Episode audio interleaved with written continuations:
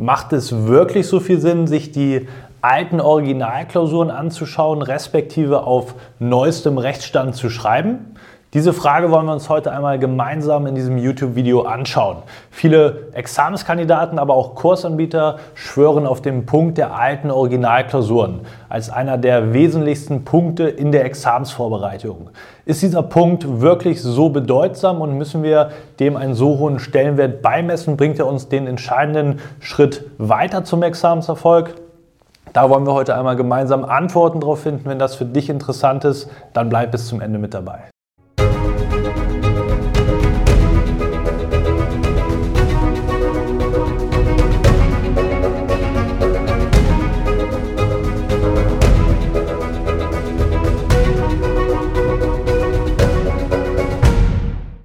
Und damit hallo und herzlich willkommen zum heutigen Video. Das Thema der Originalklausuren ist sicherlich eines der meistdiskutiertsten Themen der Examsvorbereitung. Die meisten Prüflinge wollen unbedingt mal einen Blick in diese Originalklausuren erhaschen. Ist das wirklich so ein entscheidender Vorteil? Das wollen wir uns heute, wie gesagt, mal differenzierter anschauen.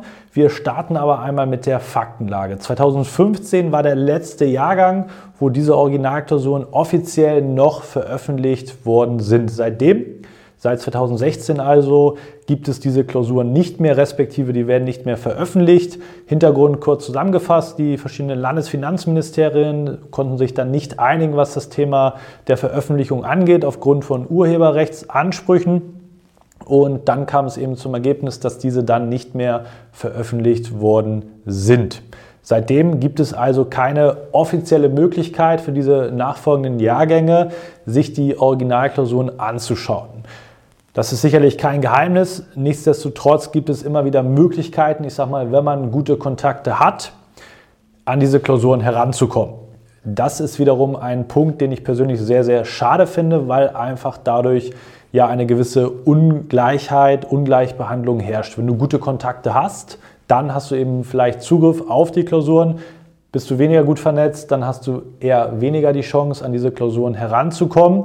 Und dementsprechend haben nicht alle die gleichen Bedingungen, was grundsätzlich schon mal für mich persönlich nicht so äh, ja, förderlich ist bzw. kritisch zu sehen ist. Nichtsdestotrotz, das ist die aktuelle Sachlage, muss man da natürlich drauf schauen und dann heute die Frage beantworten, ob das wirklich so viel bringt. Und da müssen wir zwei verschiedene Zeiträume betrachten. Die, ich sag mal, kurzfristig zurückliegenden Klausuren, die, die leider gerade nicht veröffentlicht worden sind und die, ich sag mal, schon weiter zurückliegenden Klausuren, die auch häufig eben angeboten werden, auf neuem Rechtsstand zu schreiben. Ich beginne einmal mit den aktuellen Klausuren. Da macht es auf, aus meiner Sicht schon ähm, ja, schon sehr viel Sinn, da mal einen Blick reinwerfen zu können, um überhaupt so ein Gespür dafür zu bekommen. Gar nicht nur unbedingt auf die Inhalte bezogen, sondern insbesondere, um auch mal so ein Gefühl zu bekommen für einen Lösungshinweis. Was steht da konkret drin, gerade in der Kurzlösung? Wofür gibt es die Punkte? Ja, die meisten Anbieter versuchen das in irgendeiner Weise nachzubauen, aber in der Originalklausur ist das schon nochmal ein Unterschied. Gerade wenn man sich zum Beispiel in der Umsatzsteuer den Telegrammstil anschaut, als Beispiel oder in der Erbschaftssteuer, solche Aspekte bilanzsteuerrechtlich, Thema äh, Zitation von Richtlinien und so weiter und so fort. Das heißt, ganz viele spannende Aspekte, wo man mal differenziert draufschauen kann. Und da macht es aus meiner Sicht primär nur Sinn, auf die aktuellsten, also auf die neueren Jahrgänge zu schauen, denn man muss festhalten, dass dort, wenn man sich differenziert damit auseinandergesetzt hat, schon ein gewisser Wandel diesbezüglich vorhanden ist, insbesondere was Zitationen angeht, was sozusagen Schwerpunkte angeht, auch inhaltlich, das ist vielleicht nochmal ein anderes Thema, aber insbesondere eben auch der Aufbau von der Lösung. Da gibt es schon Nuancen, wenn man das wirklich differenziert vergleicht, die sich weiterentwickelt haben. Woran liegt das? Natürlich auch, dass Klausurersteller mal wechseln. Da gibt es auch immer viele Mythen, die sich darum ranken, äh, wie oft sozusagen dieser Klausur, diese ominösen Plural Klausurersteller dort gewechselt haben.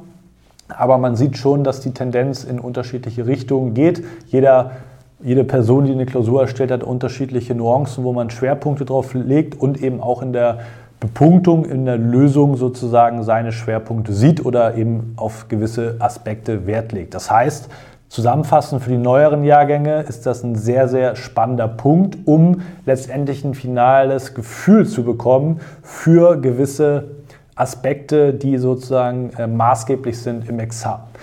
Heißt natürlich nicht für die Zukunft, dass man sich darauf verlassen sollte, denn ein Klausurersteller kann wechseln, auch für die Zukunft wiederum.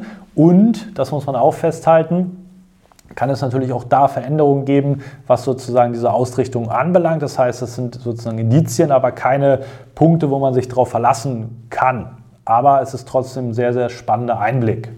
Wie sieht das jetzt aus mit den älteren Klausuren 2015 und davor? Man sagt ja immer wieder, es ist immer das Gleiche in der Steuerberaterprüfung. Ja, Inhalte gibt es immer wieder, die wiederholt auftauchen, gewisse essentielle Themen definitiv. Aber, und das muss man festhalten, wenn man vergleicht, welche Klausuren möchte ich schreiben, die neueren von den Kursanbietern oder möchte ich sozusagen diese Originalklausuren anschauen. Und wenn man dann festhält, dass die Tendenz, dass die Schwerpunkte äh, insbesondere in der Ausformulierung, in der Fallgestaltung, in den Lösungshinweisen in eine andere Richtung geht, dann muss man sich die Frage stellen, ist das wirklich so ein Mehrwert? Muss ich persönlich eher sagen, sehe ich differenziert. Ich finde, gerade nicht nur durch Rechtsänderung sind neuere Klausuren dahingehend schon durchaus spannender als sozusagen die Klausuren von 2011 bis 2015 beispielsweise, weil da schon wirklich sehr viel Zeit ins Land gegangen ist. Und dann bringt auch das Argument nichts, ja, das wurde auf den neuen Rechtsstand angepasst. Wenn, sage ich mal, eine Fallkonstellation beim alten Recht in eine ganz andere Richtung gelaufen ist, dann geht der Charme teilweise ja auch verloren von gewissen Aufgaben. Das heißt, man kann sich diese Aufgaben oder Klausuren anschauen. Den größten Mehrwert im Vergleich zu anderen Klausuren sehe ich da persönlich aus den genannten Gründen aber nicht. Anders eben als in den neueren Klausuren und deswegen, wie gesagt, auch das Fazit darunter, dass es sehr, sehr bedauerlich ist, dass da eben eine ja, Chancenungleichheit besteht. Das muss man so ganz klar sagen. Und Dementsprechend muss man oder wäre man natürlich äh, gut beraten, wenn man da irgendwie ran käme, da einen Blick drauf äh, bekommen kann. Das ist aber eben, wie gesagt, auf, auf offiziellem Wege natürlich nicht möglich, ähm, dadurch, dass eben dieses Urheberrecht besteht. Das ist ja auch nachvollziehbar. Man muss aber sozusagen dann ein Stück weit darauf vertrauen, dass sich sozusagen die Klausuren, die man dann schreibt, da gibt es natürlich auch große Unterschiede zwischen den Anbietern, ähm, auch mitentwickeln in diese Richtung, wo diese Schwerpunkte in den Klausuren, insbesondere in der Ausgestaltung, auch der Lösung, dann hingehen. Das heißt, zusammengefasst, die alten Klausuren, ähm, ja, das klingt äh, sinnvoller, als es letztendlich ist, weil die neueren Klausuren, die nicht original waren, aber dafür eben auf die, auf die neuen Sachverhalte, auf die Entwicklung angepasst sind, dahingehend in der Regel deutlich sinnvoller sind. Und deswegen würde ich dir jetzt nicht dazu raten, den Schwerpunkt darauf zu setzen, unbedingt diese ganz alten Klausuren sich anzuschauen, im Gegensatz eben zu neueren, wenn man dann die Möglichkeit hat oder eben weiß, wo man ähm, bei welchem Anbieter letztendlich man auch da gewisse äh, Nuancen gezeigt bekommt, die eben sehr, sehr nah gehen zu den jeweiligen Originalklausuren der letzten Jahre. Das zu dem Thema. Wenn du eine differenzierte Meinung hast oder Argumente, dann schreib die gerne unten in die Kommentare.